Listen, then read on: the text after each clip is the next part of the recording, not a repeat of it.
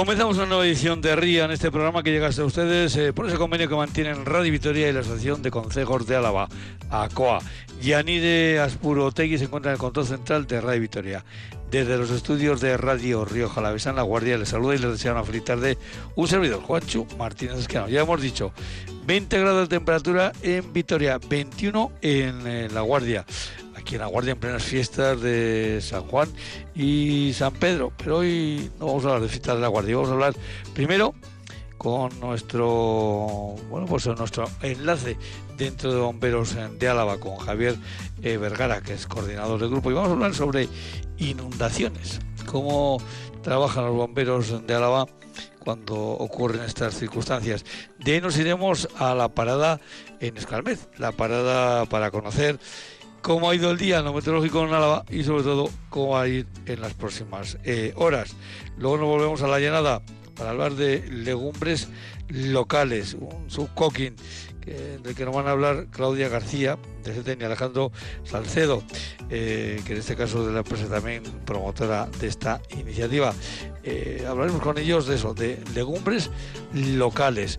Y de ahí pues nos vamos a ir a una acreditación de empresas, eh, una acreditación de Asinova que para pymes eh, innovadoras que hoy ha habido, bueno, pues reparto. Y en esas empresas había empresas de Ayeraldea, Dañana, de Río Jalavesa, de la Llanada o de Gorbella Hablaremos con Cochon Bernaola, coordinador general de innovación empresarial en la Agencia Vasca de Innovación Innovasque, y con Elena Unzueta, de Así Fundación.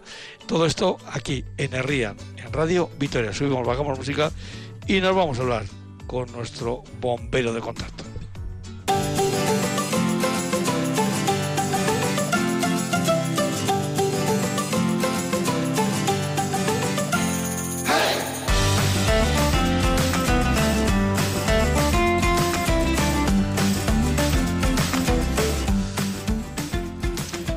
Bueno, pues entramos en la última semana de esta campaña, de esta temporada de Rian y por lo tanto también en la última cita en esta campaña con los bomberos de Álava y con nuestro enlace con Javier Vergara. Javier, Arrachaldeón, buenas tardes. Arrachaldeón, Juancho. Bueno, me propones, por cierto, vamos a recordar cuál es tu segundo apellido, que hace días que no lo comentamos. Falces, Vergara Falces, como el pueblo del, encierro del pilón de las vacas. pues fíjate, de, mi pueblo ya están preparando la excursión para ir allí al, encierro de Falces. fíjate si tiene, si tiene tirón el, apellido tuyo. Bueno, eh, decimos coordinador del grupo dentro de Bomberos de Álava y me proponías hablar de inundaciones. Eh, las hemos tenido, toco madera, ¿eh? Toco madera y hablo en pasado, ¿eh? No quiero hablar en futuro, aunque llegarán algunas, todo hay que decirlo. Eh, las hemos tenido muy recientes y no es en una época en la que eh, estamos mal acostumbrados a que en esta época de caballo a caballo entre primavera verano tuviéramos este tipo de, de precipitaciones agolpadas eh, como decíamos todos los días con los compañeros de en, ese, en esa rifa de tormenta donde caerá hoy y qué es lo que ocurrirá. Pero evidentemente vuestro trabajo también aquí es, es fundamental, ¿no?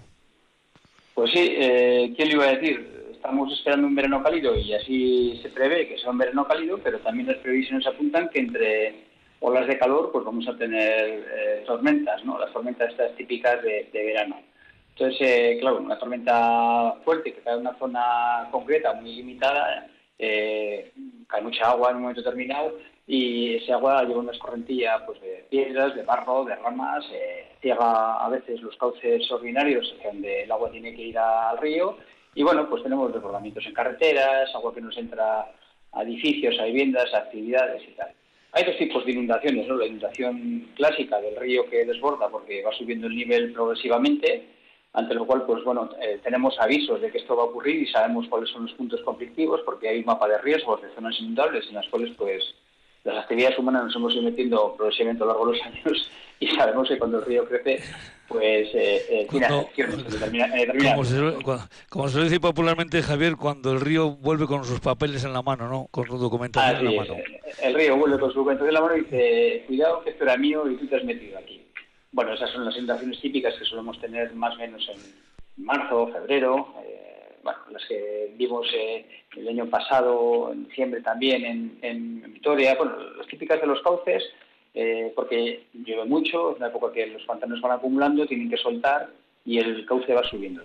Esas, lo bueno que tenemos es que hay una previsión anticipada, sabemos que el cauce va a subir en unas horas y tenemos tiempo de reaccionar pues para avisar a la población y que la población pues tome, tome medidas. Además son situaciones, puntos concretos que ya se sabe. La gente que vive en ellos o tiene actividad pues sabe que esas zonas son inundables y con unos libres de río determinados va a tener problemas. Luego tenemos pues ya la época que ocurren como en estas tormentas en estas tormentas agolpadas, ¿no? Eso, si estas tormentas que estamos viendo, pues el otro día tuvimos en Baños de, en Baños de Ebro, ¿no? Eh, Fíjate, ahora, que dices de Baños de Ebro, te voy a comentar lo que me decía un vecino de Baños de Ebro, de los que, en fin, de los que se vio seriamente perjudicado. Eh, había llovido bastante, es cierto que había habido un golpe fuerte de agua.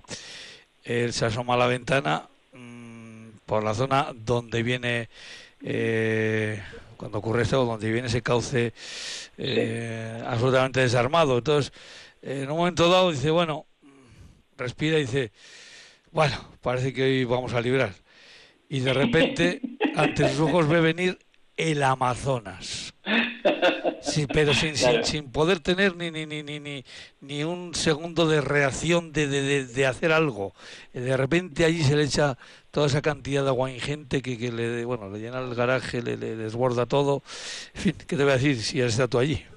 Claro, los barrancos, los barrancos habituales y las vías habituales que tenemos, pues cuando va lloviendo progresivamente, pues van echando el río, o sea, el agua al cauce del río ordinario, ¿no? Van bajando y progresivamente van llevando el agua de lluvia al cauce. ¿Qué ocurre? Cuando viene una tormenta muy fuerte, descarga en breve espacio de tiempo una gran cantidad de agua, ese agua que descarga de forma violenta en una zona, pues lleva un arrastre muy violento también pues de barro, de piedras, de ramas, de, hierbas, de, bueno, de elementos orgánicos que hay en terreno. Como consecuencia de esa, de esa violencia, de ese arrastre, pues fuera parte de esos cauces habituales que de manera ordinaria trabajan bien, pero cuando se ven sometidos a una lluvia pues, tan, tan torrencial y tan fuerte, con unos cauces que aumentan de manera súbita su, caudal eh, en poco tiempo, pues eh, estos elementos de arrastre lo que hacen es eh, propiciar eh, encauzamientos del río y, y, y propician, pues digamos que el cauce ordinario se vea negado por elementos y, suba su nivel de manera brusca, ¿no? Y alcance carreteras, y el barro vaya por las carreteras, y la carretera pasa a las casas contiguas, empieza a entrar por las puertas y por las viviendas, y, tenemos un desagüe pues, que tuvimos el otro día, ¿no? Que, que son zonas que están básicamente en laderas de montes o cercanas a cauces eh, de barrancos naturales, pero que en esos momentos se ven desbordadas. Y lo que, lo que ocurre, pues si el agua nos trae el barro del monte y toda la, toda la, bueno, toda la que hace hacia la población, hacia las vías de comunicación. Las vías de comunicación tampoco desahogan bien, se ven sometidas al barro y al encharcamiento y progresivamente claro, el agua, entrando a las casas. ¿no? El, el, agua arrastra, arrastra ese barro que va cegando precisamente ese, ese cauce, ¿no? Así es, si lo que era una carretera, un camino limpio, una calle limpia en, cinco minutos, pues se ha convertido en una calle llena de barro y agua entrando todas las viviendas, ¿no? Claro, la, la, las puertas de la vivienda no están, no están preparadas para que no entre el agua, porque están normalmente un poco más elevadas que lo que es la vía pública, pero claro, cuando el nivel sube, pues el agua no se entra, no se entra a las viviendas. ¿Cómo, eh, eh, además uno se da cuenta, eh, eh se da cuenta de una forma ojoplática, diría yo, como eh, unas puertas de bueno pues de bodega o de garaje mm, que pueden tener con el suelo no sé mm, un dedo un centímetro escaso cómo puede entrar tanta cantidad de barro eh, eh, cómo puede entrar tanta cantidad de barro en, en un, con un hueco tan pequeño Sí, sí, pues porque el barro va diluido en el agua, al final cuando vemos el agua amarronada, el agua lleva barro, entonces el agua cuando se va acumulando lo que deja abajo sedimentado pues es arena, es, es, es el barro que va llevando, lo, lo, lo, lleva disuelto, es como si echamos por la un vaso de leche, tú, tú no ves el colacao que has echado, pero bueno, si luego dejarías que sedimente y pudiese sedimentar y quedas en la parte de abajo, pues verías, ¿no? Eso es lo que ocurre con el agua embarrada, pues que lleva el barro, tú la ves, pasa por todos los sitios, pero luego cuando estanca, pues todo, todo el material pesado orgánico pues viene abajo, y cuando se va el agua lo que nos queda es el barro. Entonces, claro, eh, nosotros habitualmente cuando sabemos que una zona se va a inundar, podemos poner sacos de arena para evitar que ese agua entre las viviendas. El problema que tenemos aquí en este tipo de inundaciones, de, o sea, este tipo de tormentas de verano es que, que no avisan dónde van a caer. Nosotros podemos prever que va a haber tormentas y sabemos que va a ser una tarde tormentosa, pero no sabemos en qué punto va a descargar y cuánto va a descargar en concreto. Entonces, claro, cuando ya eh, nosotros sabemos lo que está ocurriendo es porque el problema lo tenemos encima, pero no podemos anticipar. Nosotros podemos anticipar que va a haber una tormenta, pero no sabes dónde va a caer y los daños que va a causar. Así como la inundación progresiva del río que va subiendo su nivel sí que, sí que sabes dónde va a ser y cuál va a ser el alcance de los daños, esto no, porque ocurre de manera muy súbita. Entonces, a nosotros ya cuando nos llaman los ciudadanos, ya es que tienen el agua dentro y la carretera está llena de barro. Entonces, no podemos ya poner eh, en ese momento sacos ni podemos poner elementos de contención porque ya el daño está hecho. Hay que esperar a que el nivel baje y cuando baja el nivel sacar el agua y limpiar el barro. No podemos hacer otra cosa. Otra es lo que te decía, cuando el río va subiendo progresivamente y sabes que va a inundar una zona, pues tú puedes ir con sacos de arena, posicionar sacos de arena para que cuando suba el nivel pues no entre las viviendas, que eso en algunas ocasiones lo hemos hecho cuando sabemos que va a haber inundación en una localidad concreta.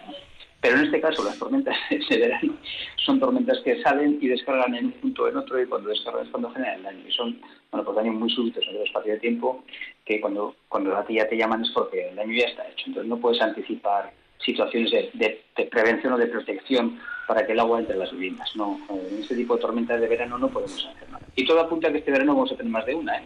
porque las predicciones meteorológicas que tenemos van en esa dirección. Un verano muy caluroso, hay humedad en el ambiente y como ah, el, calor atiza, pues se tormentas. Y bueno, yo desde el punto de vista de los incendios, ni tan mal, deseando de que de vez en cuando tengamos una tormenta húmeda y que refresque eh, la materia vegetal, ¿no? Pero también entiendo que cuando caigan estas tormentas, por de manera brusca, pues algún daño vamos a, vamos a tener y vamos a tener que estar trabajando en, hacer limpiezas y sacar agua de algunos puntos. Eh, Javier, eh Está claro que bueno, pues esto nos puede ocurrir, pues como ha ocurrido, estamos hablando precisamente de esta situación en Baños de Ebro, que también se dio eh, en otros puntos, ¿no? O hace unas semanas hablábamos precisamente... La mañana también, pero... En Vergüenza, ¿no? Pues eh, que, ya una vez, una vez de pasado el asunto, pues yo, bueno, pues con cierto, digamos, eh, cierto humor, entiendo que está un poco de humor negro, pues decía, dije, bueno, pues los vecinos de Vergüenza que han decidido desviar el río por la carretera, ¿no? Y por la, calle. claro, es que realmente el río se había montado en el pueblo. Eh, pero, eh, claro, yo no voy a meter aquí ahora a divagar sobre qué es lo que hay que hacer, eh, los cauces, si tienen que estar más o menos limpios, si esto hay que hacerlo así, hay que hacerlo así. Yo eso lo voy a dejar para, los técnicos, para vosotros. pero, ¿qué es lo que puede hacer un vecino que que tiene su casa, que tiene su, no sé, pues un pabellón, que tiene su bodega, que tiene lo que sea, en una zona que nos ha demostrado eh, ya la experiencia que estamos, digamos, mm, que de producirse una tormenta fuerte en esa zona, tenemos boletos para tener problemas. ¿Qué, es lo que tenemos que tener eh, mm, previamente? No, claro, eh, esperar a que llegue la tormenta, mm, muy complicado. En lugares donde, donde habitualmente se sufren inundaciones y donde habitualmente hay locales que, que cuando sube el cauce del río se ven, se ven anegados por agua, eh, los vecinos lo que hacen es, es, posicionar unas ranuras eh, en los laterales de las puertas donde pueden meter una paradera metálica de manera tal, como, como una paradera, esas que se ponen en los cruces del río para desviar, ¿no? Entonces, eh, cuando ya saben que va a subir el río, meten la paradera, sellan y cuando sube el cauce, pues, pues no descenden, ¿no? Algo similar, si yo tengo una vivienda cerca de un barranco que sé que cuando descarga una tormenta se me puede anegar de agua, si sé que eso es una variable que no es tan variable, sino que es una continuidad, que, de forma ha sido cuando hay una tormenta, a mí me está pasando como vecino y yo soy el que lo sufre, pues yo puedo ubicar elementos en puertas que cuando venga una tormenta rápidamente lo saque, lo coloque y evite que si sube el nivel eh, por encima de la puerta pues no pueda entrar. Siempre con un límite, 20, 30, 40, 50 centímetros, ¿no? Lo que, lo que yo entienda que pueda subir el cauce. A partir de ahí, si sube un metro, pues bueno, es que es algo ya desastroso que por mucho que yo ponga el agua, el agua tiene buscar su, su sitio. Pero lo que, es, lo que está pasando es 20 centímetros más o menos de, nivel de subida de río, que no es mucho, eh, pero con las ranuras de las puertas, pues está continuamente entrando agua y al final los daños que genera son importantes, porque claro, nos entra agua con barro, luego se meten en, equipos eléctricos, se meten en máquinas, se la meten por todos los sitios y luego no ya es una cuestión de limpieza, sino a veces de degradación de ciertos elementos que tienes que tirar, ¿no? bueno, si, siempre y cuando puedas Literalmente te arranca el depósito del gasol de la, de la El otro día arrancó depósitos de gasóleo y teníamos gasóleo inmerso en el agua que iba al cauce, ¿no? Dimos aviso de lo que estaba ocurriendo, pues, pues me da mucho, pero había depósitos de gasóleo pues bueno, descargando el, el en, el cauce del río. Eh, bueno, si ponemos, si podemos posicionarnos paraderas para, para cerrar esto, ¿no? esos 20-30 centímetros, desviar que el agua no nos entre, pues el agua tomar, tomará otro cauce. Si el vecino también la pone el otro también la pone, pues al final el agua saldrá del núcleo irá avanzando por los terrenos agrícolas o irá avanzando por donde pueda. Pero no se entra a la vivienda. Entonces tampoco es algo ni muy costoso ni, ni, muy pesado de tener. Es una paradera metálica que en un momento determinado eh, puedas, puedas poner en la puerta y sellar, y sellar la puerta. Eh, Javier, no tengas la puerta preparada en los laterales para poder posicionarla, claro, que lo que preparar eso. Quiere decir que son, son temas que se pueden tener en cuenta pues a la hora de, construir o a, hacer, a la hora de hacer alguna modificación de la construcción que ya tenemos hecha. No, que, no cuesta dinero, ¿eh? que si yo tengo una casa que me está pasando eso, lo, vamos, soy más un albañil que lo preparo enseguida, o sea, que no cuesta dinero. Eso es. En cuanto al vallado perimetral que podemos tener en la finca, eh, supongo que cambiará mucho de tener un tipo de vallado a tener otro tipo de vallado. Pues, hombre, si el vallado tiene un cincho de hormigón elevado, pues el agua no nos va a entrar a la finca. Si el vallado no tiene un cincho de hormigón, el agua nos va a entrar a la finca. Incluso a veces el agua que viene con el rastre de elementos rompe el vallado. O sea, un vallado convencional no, no, no, digamos, no frena el agua. Un vallado convencional, en cualquier caso, ante este tipo de torrencial que estamos hablando, cuando baja con barro, cuando baja con piedras, cuando baja con ramas, incluso ya a estropearse y a romperse, ¿no? Si es un vallado con un cincho hormigón, pues el cincho hormigón soporta y al final el paso del agua va otro, busca, otro cauce el río, ¿no? busca otro sitio por donde, por donde puede discurrir. Pero el alambrado en sí, una alambrada que no tenga un cincho de hormigón, el agua va a entrar y, no es lo malo que entre el agua, sino que si lleva elementos de arrastre, pues nos puede incluso romper eh, el, propio vallado. Lo cierto es que eh, la fuerza del agua eh, yo sé que decir esta palabra es muy, bueno, es que es impresionante, no, no, es que es de verdad impresionante. Yo conozco bien precisamente la zona en la que estoy, desde os tocó estar, otro día en Baños de Ebro, además la conozco bien por cuestiones familiares, y cuando hace, creo que fue cuatro o cinco veranos, ahora ya, eh, sé que era, eh, estaban terminando las fiestas precisamente de agosto, a mí me lo estaban explicando por teléfono cómo había sido y no lo entendía. y, eso, que yo conocía el terreno bien, lo conocía perfectamente. Pero claro, me estaban explicando de cómo se había, de cómo ese cono de, de agua había cogido dos barrancos que se unen allí y que es lo que volvió a ocurrir esta, esta semana pasada. Y claro, yo al principio cuando me lo estaban explicando por teléfono no lo entendía, hasta que sí, luego ya in situ eh, ya lo entendí. Y ciertamente eh, es, eh, es, asombroso lo, lo, que puede hacer una, una riada de, de, ese tipo. hay, barrancos que habitualmente la, hay barrancos que habitualmente la gente los pasa con los coches porque no tienen, no tienen mm. agua, ¿no?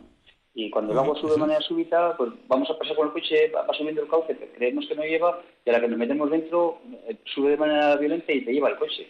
Y, y de hecho hubo un problema, no, no nosotros, pero hubo un problema en Huércanos con una persona en un vehículo, porque esa sacudió a las dos partes del río Ebro, y hay que tener mucho cuidado también con el coche donde nos metemos, porque dice, bueno, que parece que son 20 centímetros de agua, 30, pero es que la fuerza de la corriente es especial. Te arrastra un coche y una vez que te lo arrastra no puedes salir y te lleva a una zona donde eh, hay un mayor nivel de agua y puedes salir y te puedes quedar ahí. Vosotros, eh, eh, supongo que, claro, obviamente haréis informes de, no, solo ya de, vuestras intervenciones, sino también del propio terreno. no sé si luego estas, estos estos informes vuestros se cruzan con los de con los de URA. lógicamente, pues, cuando, cuando nos piden informe hacemos si un núcleo nos pide un informe, pues porque hay una zona de barranco que está sucia y hay que limpiar a veces entramos en contraposición, ¿no? Porque, bueno, pues URA, pues por preservar la biodiversidad, eh, no deja tampoco hacer cualquier actuación en los cauces eh, del río, lo cual pues, es entendible también, porque tenemos que preservar el entorno natural, pero bueno, hay ocasiones que eh, por cuestiones de protección civil, de, protección a la ciudadanía, de protección de los bienes, hay que hacer intervenciones, porque no tener intervención puede llevar a que bueno, una realidad fuerte nos lleve elementos sobre, sobre un puente, por ejemplo, eh, cierre los ojos del puente y haga una presa y genere daños a una población. Entonces, en ocasiones, si nosotros tenemos que informar sobre alguna situación concreta porque nos la piden los ayuntamientos, no tenemos ningún problema y lo hacemos siempre a solicitud de que nos la hagan. ¿no? Y, hombre, es evidente que si eh, URA, de la preservación del entorno y la biodiversidad, eh, se encuentra con un problema que puede generar daños a la ciudadanía, pues eh, lo primero son los ciudadanos. ¿no? Pero claro, para eso tendríamos que hacer una evaluación del terreno y hacer un informe, que lo hacemos y nos lo piden, no hay ningún problema. Pero además partiendo de la base que normalmente eh, los encauzamientos de, de, estos de hormigón que llamamos, pues son, son soluciones puntuales en momentos, en tramos puntuales, porque eh, todos los eh, hay que también pensar un poco que todos esos eh, tramos o que pueden ser si eso lo, lo encauzamos todo en hormigón lo que podemos provocar es precisamente que el agua venga con más velocidad, ¿no? Porque no hay forma de frenarla. Pues mira, precisamente el otro día, el otro día cuando fui a Baños, estuve viendo la zona y pasé por Fuenmayor. Fuenmayor tiene un barranco eh, por debajo de la carretera del Nacional, eh, encauzado con hormigón, y pasa el pueblo encauzado con hormigón. Y Fuenmayor estaba literalmente el pueblo lleno de barro porque el, el, el, canal del Cauzao no pudo con lo que bajaba. O sea, no por encauzar algo con, con hormigón vamos a dejar de tener problemas. ¿no? mira, ahora que hablas de... Ahora que hablas de Formayor, precisamente creo que fue hace un par de veranos, que también les pasó una tormenta muy fuerte, y ese encauzamiento de hormigón hubo dos tramos que literalmente lo levantó lo reventó Desde, dentro hacia afuera. O sea que eh, no es, esa, no suele ser eh, la solución. No, esa no es una solución. No creamos que por meter un cauce de hormigón vamos a solucionar los problemas. Cuando vienen, vienen. Eh, el limpiar el cauce siempre es bueno, pero al final hay que tener en cuenta que es, es, un entorno natural, es un cauce natural y, y ya está. No se trae sobrevenida con esa cantidad de agua, pues busca su, busca su camino. Y por mucho que queramos, al final, si nos hemos metido nosotros en el camino de sedimentación, en el camino de laminación del agua cuando una crecida, pues eh, cuando lamina, pues, pues se del pueblo y al final el barro lo tenemos encima, ¿no? Bueno, no nos gusta molestarnos con estas cosas, pero bueno, pues oye, pues cuando nos toca, nos toca. Toca limpiar y es lo que hay, ¿no? Eh, y forma parte de, de, vivir en un entorno también de un pueblo, en un entorno natural y ese tipo de cosas y la variedad que tenéis de, de trabajos. Eh, sí, sí, la verdad que sí. Yo pensaba que estar apagando fuegos y estamos achicando agua. Y es cierto que, claro, que eh, sobre todo, y aquí insistimos mucho en este espacio, eh, el mayor porcentaje, vamos, con mucho, del trabajo de los bomberos de Álava, y entiendo que todos los bomberos del mundo, es de prevención, de estar trabajando para prevenir. Porque en algunos de estos casos, sin una intervención previa de los bomberos, mm, que lo tengan seguro los oyentes, que los daños seguro hubieran sido todavía más fuertes que los que, ya se han tenido, ¿no? Porque eh, esos, eh, ese trabajo previo que se va preparando, que se va eh, documentando, que se va realizando en todos los sitios, ciertamente eh, cuando viene una crecida de este tipo parece que no están, pero mm, ¿qué hubiera sido si no hubieran estado? Esa es, la, otra, pregunta.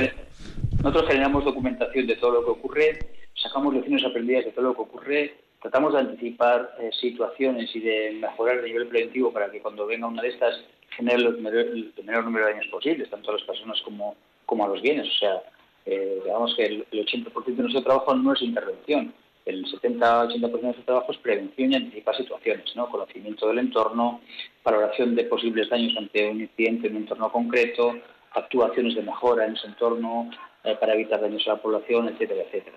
Estamos moviéndonos continuamente, no nosotros, eh, prácticamente todos los servicios de emergencias a nivel mundial, cada vez más trabajamos en situaciones de proactividad, de, anticipar eh, qué es lo que va a ocurrir cuando nos venga una de estas y de esa forma mejorar no solo la respuesta, sino mejorar que haya menos daños en la población cuando viene, cuando viene una de estas, ¿no? Por parte de nuestro trabajo. Lo que pasa es que no es un trabajo que se vea tanto. Nosotros nos ve cuando estamos en harina metidos sacando agua, apagando un fuego. Pero hay mucho trabajo por detrás, eh, previo a ese, trabajo operativo. Javier, Javier Vergara Falces, eh, pues como siempre, un placer hablar contigo. Eh, como decíamos, hoy es el último programa o última cita con vosotros dentro de esta campaña de RIAN. Pues es de suponer que el próximo, la próxima campaña pues también seguiremos contando con, con vosotros aquí en Herrian. Así que pues que tengáis un verano lo mejor posible. Que lo tengamos todos. Exactamente, calor sabemos que va a hacer, pero si podemos ir alternando el calor con eh, tormentas no agresivas como hemos Que no cause mucho daño, pero que de vez en cuando refresquen un poco. que refresque, creo que nos, nos irá mejor a todos. Eh, cuanto menos tengan que intervenir eh, los bomberos de Álava, eso será mucho mejor para, para todos. Javier, un abrazo y nos hablamos. Venga, agur, agur. Venga, agur.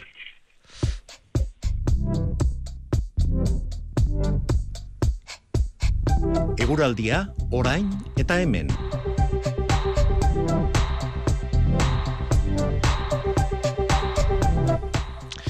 Y no está Oscar Meza, ahí está los Príncipe Hola, eh, Arrachaldeón, buenas tardes. Hola, Arrachaldeón.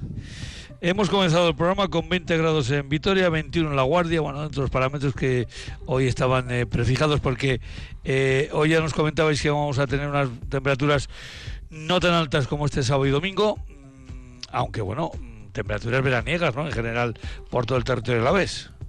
Sí, eso es, temperaturas muy agradables. Hoy las eh, temperaturas máximas más altas han rondado los 25 grados y se han registrado en, en Rioja Alavesa.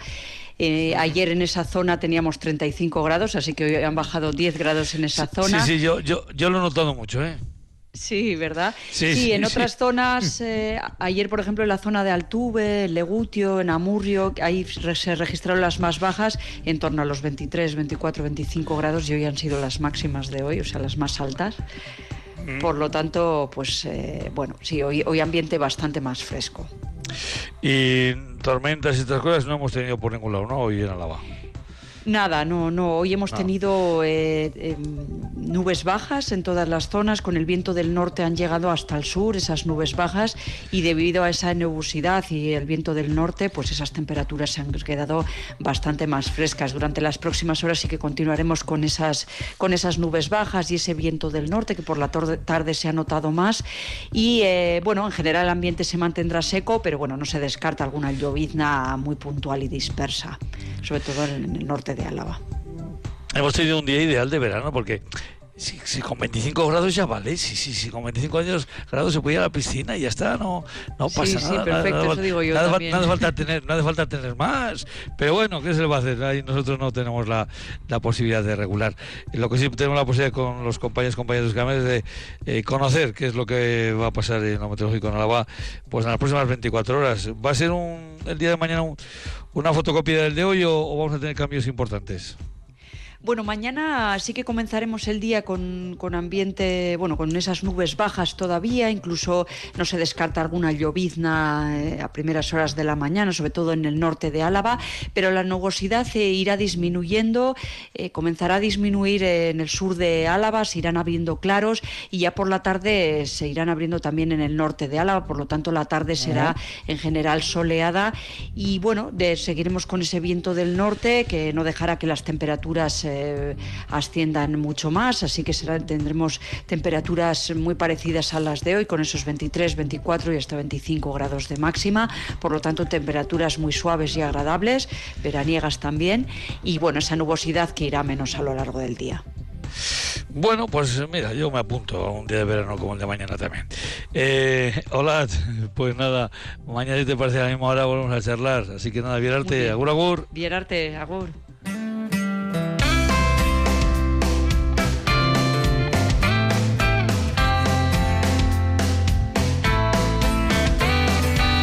Herrían, programa de la Asociación de Concejos de Álava en Radio Vitoria, la voz de nuestro territorio.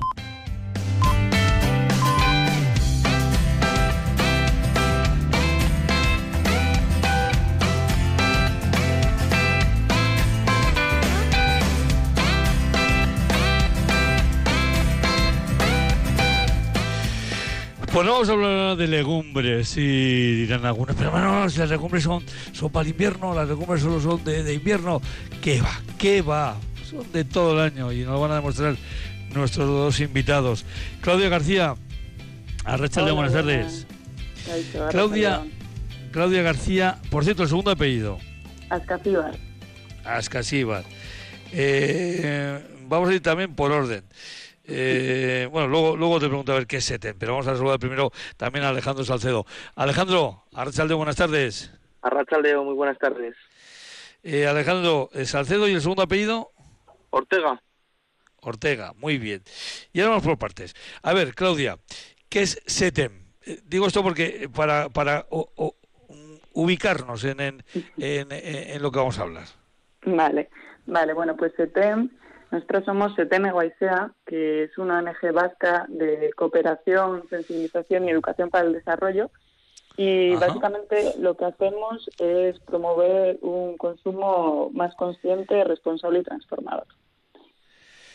y, a ser posible, de kilómetro cero, ¿no? Eso es, también. también. Efectivamente. Alejandro, eh, bueno, espera, Claudia, tú estás, claro, una pregunta que se me ha quedado en el tintero. Claudia, ¿por alguna circunstancia tú estás vinculada con algún consejo a la vez? esto no vale, esto ya me lo has hecho, ¿eh? así que paso, paso palabra. Pasas palabra.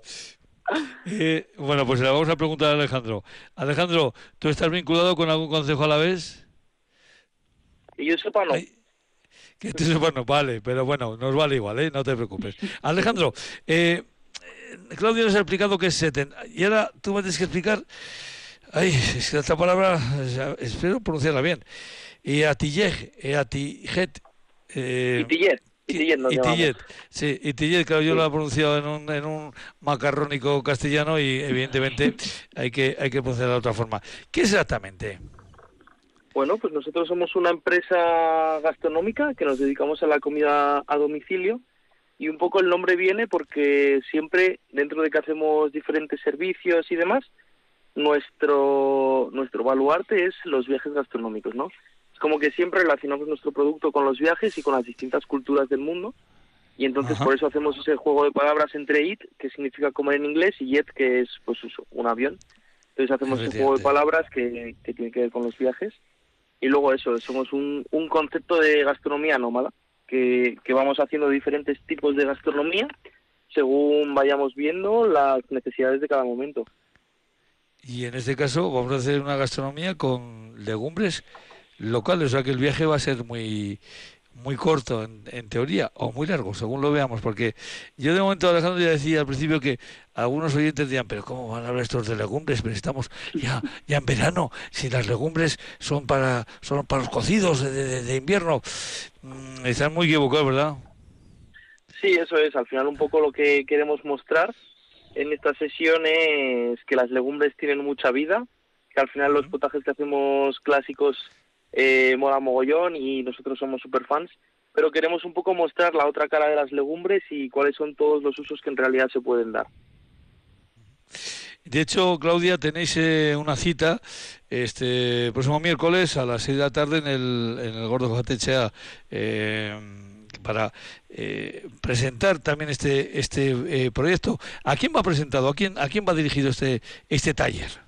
Sí, pues bueno, este taller va a diferentes públicos, ¿no? Este taller está dentro de un proyecto que financia la Diputación Foral de Álava y que junto con la Asociación de Desarrollo Rural y la Oficina Técnica de Comercio lo que estamos buscando es un poco promover y fortalecer el empleo de productos con criterios de consumo responsable, ¿no? me decías tú, pues de, comercio justo o de cercanía, ¿no? Entonces, un poco nuestro público hay tres, ¿no? Por un lado, eh, vendrán personas del sector de la hostelería para que conozcan eh, otras formas de utilizar productos eh, que tenemos en la zona. Luego también va enfocado a productoras y productores de legumbres que conozcan pues otras también otras formas de elaborar el producto que también conocen y por último también para el público general porque una de las líneas de este tema es eh, la formación y la sensibilización, ¿no? Entonces queremos que el público en general conozca pues que el producto de la zona es muy bueno, ¿no? Y que hay otras formas, que no solo hay que hacer guisos, ¿no? Que hay otras formas, muchas, y muy variadas de comer legumbre también en verano. Alejandro, ¿y mm, en ese taller vais a poner en práctica alguna técnica mm, eh, para el tratamiento de legumbres que hayáis aprendido, digamos, fuera de aquí, que, incluso sea de, de zonas lejanas, pero que evidentemente se pueden aplicar aquí? Sí, por supuesto. Al final una cosa que queremos mostrar también es, aparte de todo el uso y versatilidad que tienen las legumbres, el cómo las culturas estamos conectadas también de una manera o de otra y cómo al final trabajamos cada uno un mismo producto, que es un poco la esencia de, lo que vamos a hacer y, la verdad es que es algo muy, muy interesante y que creemos que va a gustar mucho. Vais a tratar las legumbres, bueno, eh, vamos a sentarnos a la mesa y vamos a empezar por primeros platos. Eh, Alejandro, eh, ¿Hay posibilidad de hacerle ensalada de legumbres? Sí, por supuesto, podemos hacer mil cosas. Tampoco quiero desvelar mucho lo que vamos a hacer porque no, no, hombre, aquí hay que dejar el asunto para sorpresa, hombre, no vamos a chafar y todo. Sí, pero pero yo creo que va a ser muy sorprendente alguna de las elaboraciones que, que no se van a esperar lo que se puede hacer con ellas. Eh, lo que sí podemos decir tal vez es de, no sé, por, aunque sea de modo anécdota, de, qué lugar más lejano vais a tener eh, esa receta aplicable a las legumbres, pues en este caso de, de la utada, la llenada? Pues yo creo que en esta ocasión eh, la técnica que traemos de más lejos viene de Latinoamérica. Ajá. Y legumbres en ensalada ya vemos que podemos tener de primer plato, evidentemente. Eh, también eh, los eh, también se puede hacer, vamos a permitir que utilizada para el potaje, pero más livianos, ¿no? Para, para el verano, ¿no? Sin, sin, sin tal vez tanta contundencia y tanto sacramento como, como nos aplicamos en, en, en invierno, ¿no? Sí, al, al final es, es un poco aclimatarse, ¿no? A cada momento y en verano apetecen cosas más frías y al final las legumbres una vez están cocinadas se pueden consumir tanto calientes como frías. Entonces es darle esa vuelta de tuerca y, ver de qué manera se pueden aplicar. Por darte así una pincelada nosotros vamos a hacer incluso postres con, con ellas. Hombre, me, me, iba yo lanzado al asunto, pero claro, quería ir por orden. Eh, como plato central, eh, también podemos eh, meter, eh, no sé si algún juego de, diferentes legumbres o, tienen que ser los platos mm, monolegumbres o pueden ser de varias legumbres a la vez. se pueden mezclar, por supuesto. Nosotros en algunas ocasiones hacemos diferentes técnicas con legumbres y las juntamos. Sí que es verdad que para un uso cotidiano en casa eh, ya que las legumbres muchas veces mm, necesitan tiempo para elaborarse, eh, es más complicado hacer pues platos que combinen más de una de ellas, pero se pueden consumir mezcladas perfectamente. Y evidentemente también puede ser legumbres eh, como complemento de otro plato, quiero decir, cuando uno pide determinado plato, pues ahí eh, a uno se lo sirven con ensalada o se lo sirven con, eh, con otro complemento, ¿no? Eh, las legumbres también podrían en, en, esa, en esa faceta, ¿no? Sí, no, por supuesto. Al final es un producto súper versátil y que aunque aquí lo tenemos muy encasillado, eh, puede ser tanto una guarnición como un primer plato, como un plato principal. Y luego además nutricionalmente es, es como los productos más más complejos y más completos que hay, ¿no? Porque al final tienen hidratos de carbono, proteína y demás que pueden hacer varias funciones al mismo tiempo. Luego volvemos con las legumbres. Eh, eh, Claudia, eh, todo lo que nos está comentando Alejandro encaja perfectamente con vuestra idea, ¿no? Claro, claro, no, totalmente, totalmente. Y en este caso, em, productores de la zona, productores de la UTADA, Claudia, que tengáis más o menos controlados, ¿qué tipo de legumbres son eh, las que se van a aportar directamente ahora mismo de, la UTA, de la llenada?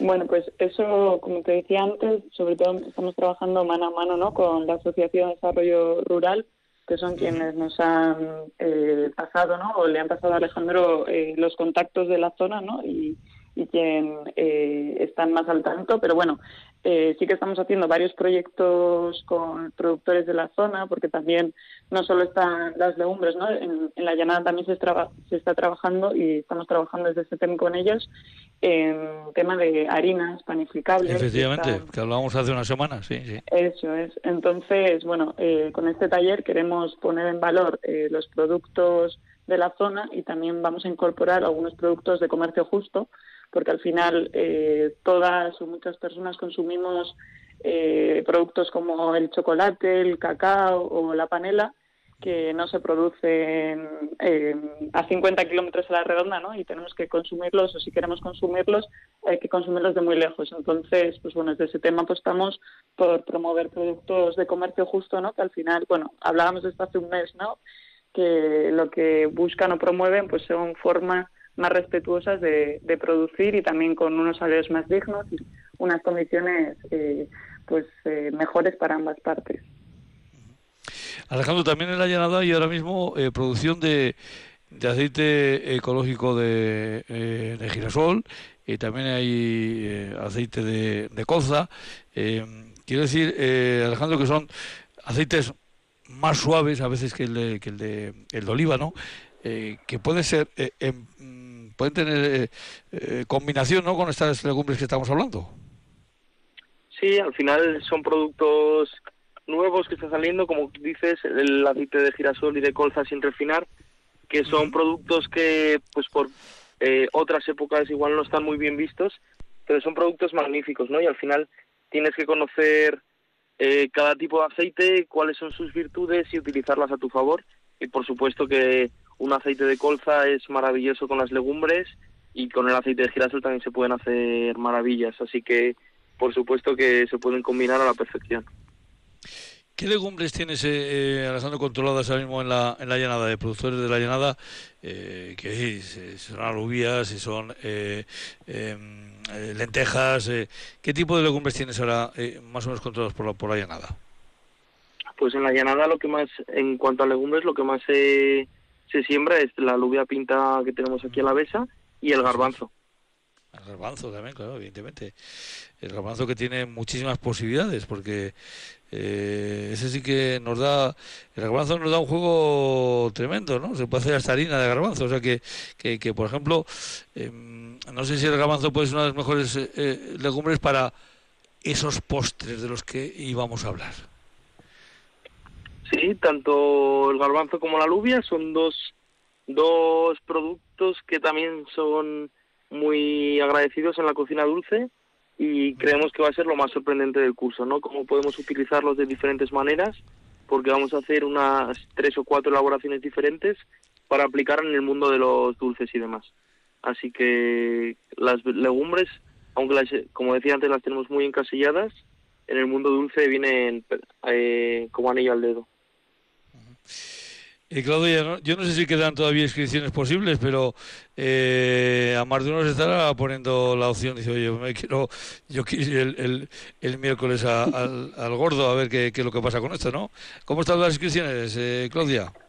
Pues la verdad es que eh, las inscripciones eh, se acabaron bastante rápido. Eh, ahora mismo tenemos no sé por qué las completas. Lo que sí animo a que sigáis muy de cerca lo que estamos haciendo desde SETEM junto con la Asociación de Desarrollo Rural y la Oficina Técnica de Comercio, porque bueno, estamos, eh, esto es una de las actividades, pero seguimos trabajando en colaboración, ¿no? Y sobre todo, pues, eh, con ese objetivo de seguir fomentando un poco, pues, eh, que estos comercios, bares, restaurantes, incluso personas productoras pues, que tienen y que apuestan por el consumo responsable, que tengan pues, eh, un sitio donde o que tengan un altavoz ¿no? desde el que poder hablar. Entonces, bueno, pues tenemos otros proyectos para, para darles sí, visibilidad. Incluso creo que estáis realizando ahora mismo un, mapeo ¿no? con diferentes empresas. Eso es, sí. Eh, hemos sacado hace poco un mapeo que se llama, bueno, está dentro de un proyecto que se llama Transformando el Territorio de la Agroecología, que también está financiado por la Diputación Foral de Álava y trabajamos con nuestras copartes de Sustrayac y Habitat Design y con Penca de Sávila y lo que estamos haciendo es un mapeo que consiste pues en, visibilizar pues esos comercios, bares, restaurantes que bajo una serie de criterios pues, de reutilización, artesanía, local, comercio justo eh, puedan aparecer dentro de un mapa y simplemente con rellenar un formulario pues queremos identificar esos esos establecimientos o personas individuales para bueno para que la ciudadanía en general ¿no? y en especial en la llanada se conozcan estas iniciativas. Entonces hemos sacado hace poquito el formulario y cualquier persona que tenga interés pues puede eh, llamarnos a CTM o pasarse por la oficina que tenemos en Vitoria, en la calle Vicente de y estaremos encantadas de explicar de qué trata. Pues eh, por supuesto que sí, y además aquí también seguiremos esas eh, iniciativas. Alejandro, ya para ir terminando, como estamos en los pósteres, eh, ¿de dónde vienen esos pósteres en los que el garbanzo y la alubia, pinta, la besa pueden ser factor mm, predominante? Bueno, pues mira, ahora estoy cayendo que antes te he dicho que lo más lejano es Latinoamérica, pero lo más lejano es Japón en este caso. En los pósteres vamos a utilizar tanto técnicas muy europeas que vienen de Francia, como otras, pues eso, que vienen desde Japón. Y allí sí que es más habitual utilizar las legumbres en, el tema de, de la repostería y, y en esos países nos vamos a basar. Pues la verdad que a un servidor lo dejéis con los dientes largos, eh, de conocer más, de, yo soy un, eh, un amante de las legumbres en toda época del año, es más, eh, lo de confesar, uno de los platos para mí más exquisitos que hay al año que se da precisamente a, bueno, pues a finales de verano, que es la, la alubia pocha, o sea, la alubia fresca. Eh, para mí eso es, un verdadero eh, manjar. Así que mm, eh, me quedo con las ganas de, esas inscripciones ya cerradas, así que tendré que esperar una nueva ocasión. Pero también seguro que volvéis por aquí, por este programa de Rian, en alguna otra ocasión. Claudia, Alejandro, Alejandro, Claudia, pues muchísimas gracias por habernos acercado a esta iniciativa eh, con las legumbres locales, las nuevas técnicas culinarias eh, que se pueden realizar. Se puede aprender de todos los sitios cómo se hace en otro sitio con un producto de kilómetro cero de aquí. Alejandro, Claudia, los dos, muchísimas gracias. Agur, agur. Agur, a ti. Muchas gracias.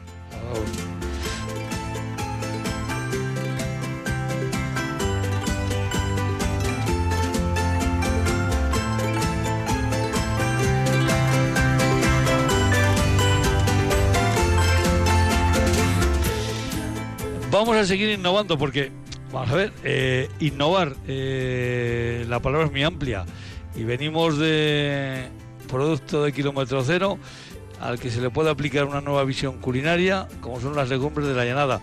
Pero hoy vamos a, vamos a hacer una vamos a hacer una ampliación en el objetivo porque vamos a hablar, nunca mejor dicho, de innovar pues eh, eh, con letras eh, mayúsculas. Hoy 47 empresas de Aldea, Añana, de Río Jalavesa, de Lautada también, donde acabamos de estar, de Aldea, y también, por supuesto, de la cuadrilla de Vitoria Gasteiz, han recibido una acreditación de Asinova como pymes innovadoras, como empresas innovadoras. Ocho Bernaola, Arrachaldeón, muy buenas tardes. Arrachaldeón coordinador general de innovación empresarial en la, Agencia Vasca de Innovación, Innovasque. Eh, Gochón, pero antes de nada, eh, algo que preguntamos aquí a todos los que pasan por aquí. ¿Cuál es tu segundo apellido? Ariño. Ariño. Y ahora viene la segunda pregunta que tal vez te pueda despistar un poco, pero luego enseguida te explico. Eh, ¿No estarás vinculado por la razón que sea con algún consejo a la vez? No. No, Ahora, te explico, que este programa viene avalado por la Asociación de Consejos de Álava y evidentemente pues es una pregunta que se nos ha ocurrido hacer en esta campaña y en la que la hacemos a todo el mundo. Vamos a ver si nos ha otra invitada igual si tiene alguna ligazón con algún eh, consejo a la vez. Elena Unzueta, Arrachaldeón, buenas tardes. Arrachaldeón, pues yo soy vizcaína de Encarter y no, no tengo vinculación con Álava tampoco. bueno, eh, Elena, ¿cuál es el segundo apellido tuyo? Torre. Torre, muy bien. Eh, Elena es de Asi Fundación, pero concretamente de un eh, de una parte, ¿no? Dentro de la de, de Asi. Eh, en, ¿En qué em, si tendríamos que hacer ahora una tarjeta de visita, qué pondríamos debajo? Bueno, pues Catillo, pondría Catillo. Fundación Catillo. Catillo es la unidad de innovación de Asi Fundación. Eso es. vamos a empezar por el principio, Gochón. Exactamente para ubicarnos. ¿Qué serían estas acreditaciones eh, Asinova? Bueno, a ver, Asinova en sí mismo es un programa eh, impulsado por el Departamento de Desarrollo Económico, Sostenibilidad, perdón, Sostenibilidad y Medio Ambiente del Gobierno Vasco en colaboración con SPRI y con Innovasque, que lo que pretende es acompañar eh, a través de un servicio de asesoramiento y consultoría gratuita a las pymes de Euskadi en ocho ámbitos que tienen que ver con la innovación no tecnológica, ¿eh? con el fin de que sean más competitivas y den respuesta a, los retos que, como las grandes empresas, las pymes de Euskadi también los tienen. ¿eh? Innovación no tecnológica. Yo creo que aquí está la clave de, este asunto, ¿no? Sí, bueno, eh, la innovación siempre ha estado vinculada y sigue estando a la tecnología. ¿eh? Mm, lo has dicho tú al principio, es una palabra muy grande, muy amplia, ¿eh? pero también hay otro tipo de innovaciones que son tecnológicas, ¿no? Y en este caso Asinova pues contempla ocho lotes, ¿eh? ocho diferentes ámbitos en los cuales las pymes de Euskadi pueden innovar, ¿no? Desde el ámbito económico-financiero, temas de administración interna, producción, logística, personas, clientes, nuevos mercados o producto. ¿eh? No todo tiene que ser tecnología, sino hay un previo a la tecnología, ¿no? Eh, el qué quiero hacer, cuál es el reto que tengo como empresa, solucionar ese reto y luego, pues, si es necesaria la tecnología, ¿no? Entiendo, por lo tanto, que eh, en estas, eh, esta parte de innovación eh, de la que estamos hablando, pues, como tengo aquí el listado, por ejemplo, de empresas, puede ser transversal a una empresa que es Servicios Integrales de Rótulos del Nervión, que está en el audio, o, una así cogida al azar, Panadería Echevarría, que está en Zuya, en Golbealdea. O sea, que sería la innovación dentro de la propia gestión, ¿no? del, del día a día de, de las empresas. Sí, de los retos que tienen más allá de los tecnológicos, ¿eh? también no tecnológicos dentro de las empresas, con procesos de producción, con procesos de logística, con mejorar la gestión de las personas, eh, abrir nuevos mercados o temas de, económicos financieros. ¿eh? Y como has dicho, los diferentes tipos de empresas, bueno, Asinova está dirigido a las pymes de cinco o más trabajadores ¿eh? de Euskadi y que pertenecen a los sectores de industria manufacturera, servicios conexos a la industria y luego pues están el comercio al por mayor, la cadena de valor alimentaria ¿eh? y el tema de la logística o el transporte también muy vinculado a la industria. Elena, eh, no hemos dicho, claro, hoy en cierta forma tú hoy has ejercido de, anfitriona, ¿no? Porque eh, la reunión la habéis tenido en Arcaute, en, en las caballerizas.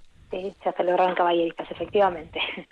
sí, Así Fundación tiene su sede allí, en el entorno del, campus tecnológico y agroalimentario de, de Araba, y allí hemos moderado una mesa en la que ha habido tres, tres casos, tres experiencias de tres empresas implicadas y vinculadas a, la innovación y en concreto al programa Innova. ¿Qué tres tipos de empresas? Eh, eh, porque supongo que, que eh, Elena habréis buscado eso, empresas que, que tal vez en un principio cuando uno las ve desde fuera dice, pues, ¿qué tiene que ver una con otra? Bueno, en principio hoy, pues como decía Gochani, como planteabas tú, ha habido 47, el, el reconocimiento a 47 empresas que voluntariamente quisieron el año pasado eh, trabajar y participar en Asinova.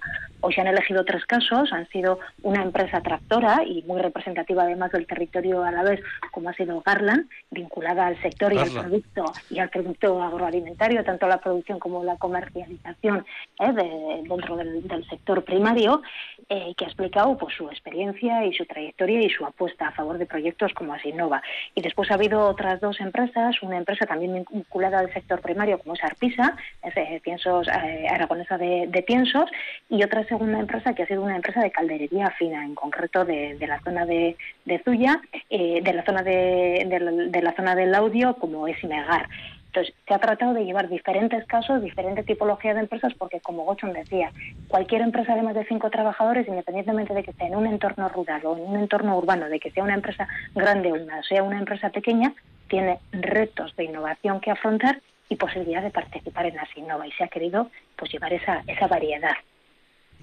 Sí, Gochon, porque sí, como bien dice Elena, empresas de a partir de cinco empleados, pero supongo que por arriba también tendréis un, tope, ¿no?, para considerar eh, lo que son las pymes.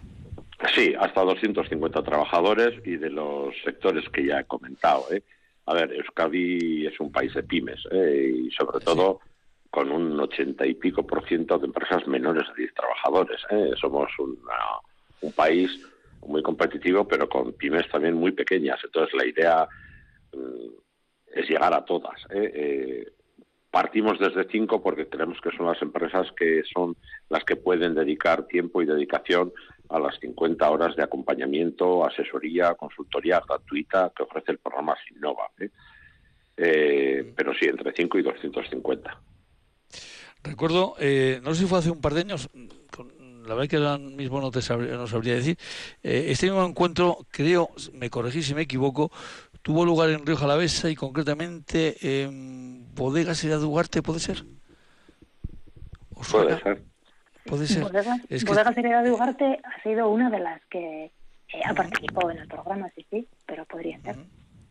Sí, es que estoy recordando precisamente este este este tipo de, de, de, encuentro de, de eh, claro, me pilla muy cerquita, claro, yo vivo en La Guardia, o sea, o sea que eh, entonces, eh, ahora me estaba viniendo a la, mente precisamente ese eso que estabas eh, remarcando, Gochon, de, de pymes.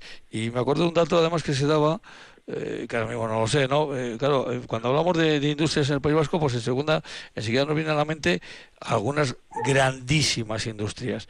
Pero claro, si ponemos en el, en el lado de la balanza de los puestos de trabajo que al final están fundamentados en pymes, son muchas más los, los trabajadores, trabajadoras que, que, están fundamentados a través de, pymes en el País Vasco, muchas más que, que en grandes empresas, ¿no?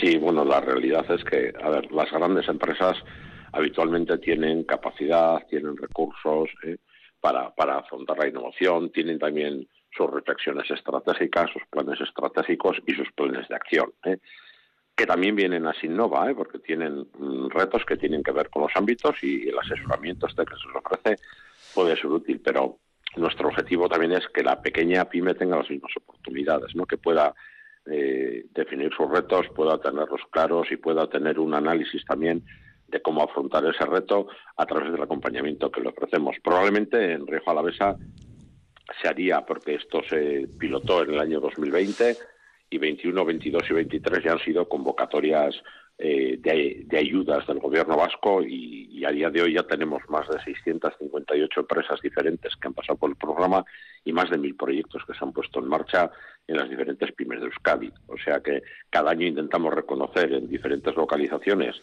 a las empresas de esas comarcas, de esas zonas, ¿no? como empresas que han dado el paso en el camino de la innovación y que mm, bueno pues tienen ganas de avanzar y ser más competitivas. Bueno, es una forma también, eh, está la presentación de hoy, no la convocatoria de hoy, pues de, eh, sacar, digamos, a primera línea de escena ese trabajo diario que, bueno, pues que en este caso, tanto de Novasque como de, de ASI, pues está realizando eh, en ese trabajo diario, discreto y que de vez en cuando, Gochon, Elena, conviene sacarlo a primera línea para decir, oye, que estamos haciendo esto, ¿eh? que no es que... Quiero decir, porque sobre todo creo que sirve para que otras empresas se animen, ¿no, Gochan, a, entrar en, estas, eh, en, estos eh, cauces? Sí, si yo tuviera que decirte algo, te diría que la innovación también es para las pymes, ¿eh? no es solo de las grandes empresas, también es para las pymes. El problema es que a las pymes pues muchas veces les come su día a día. ¿eh? Tienen pequeño tamaño, no pueden estar a todo, ¿eh? por eso no es una ayuda o una subvención lo que se les da, se les da un acompañamiento ¿eh? para que... Un acompañamiento. vayan más seguras. Se nos echa el tiempo encima. Gochon, Elena, a los dos ya siento despedido así de esta forma un poquito brusca, pero el, el reloj está a punto de llegar a las nueve de la noche. A los dos, Gochon, Elena, Muchísimas gracias por haber estado con nosotros. Que recasco sube, Juan. Venga, recasco. Gabón. Ay.